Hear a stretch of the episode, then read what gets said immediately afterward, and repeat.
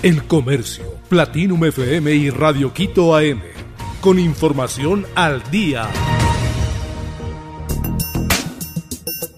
Tras la masacre registrada la tarde de lunes en la cárcel de Cotopaxi, varios privados de libertad fueron trasladados a otras cárceles del país.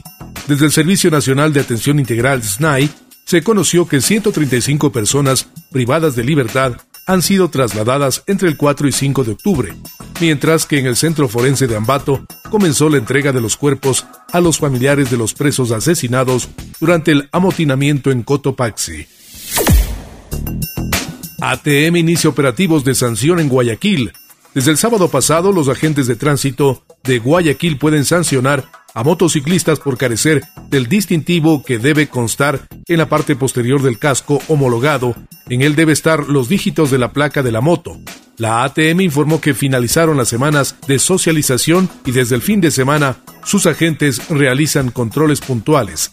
La multa por incumplir la ordenanza es de 85 dólares, mientras que el costo de los adhesivos es de 3 dólares.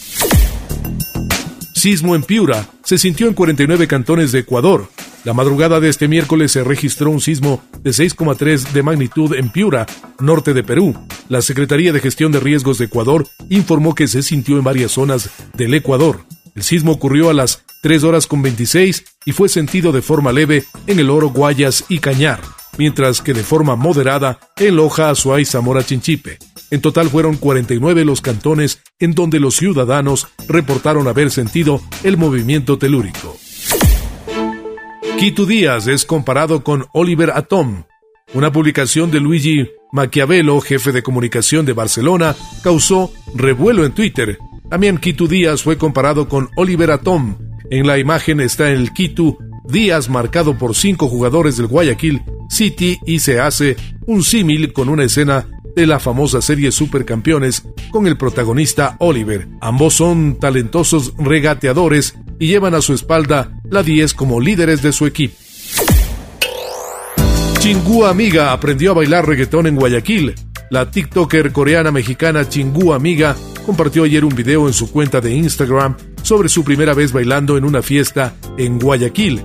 De acuerdo con las imágenes, la influencer reveló que tuvo un choque cultural tras ver el baile de los guayaquileños durante las canciones de reggaetón, debido a que el ser coreana tenía otra forma de bailar para nada parecida. Estaba intenso, mencionó en el video y contó que intentó bailar, pero terminó haciéndolo como su papá, o sea, sin mucho estilo. El Comercio, Platinum FM y Radio Quito AM, con información al día.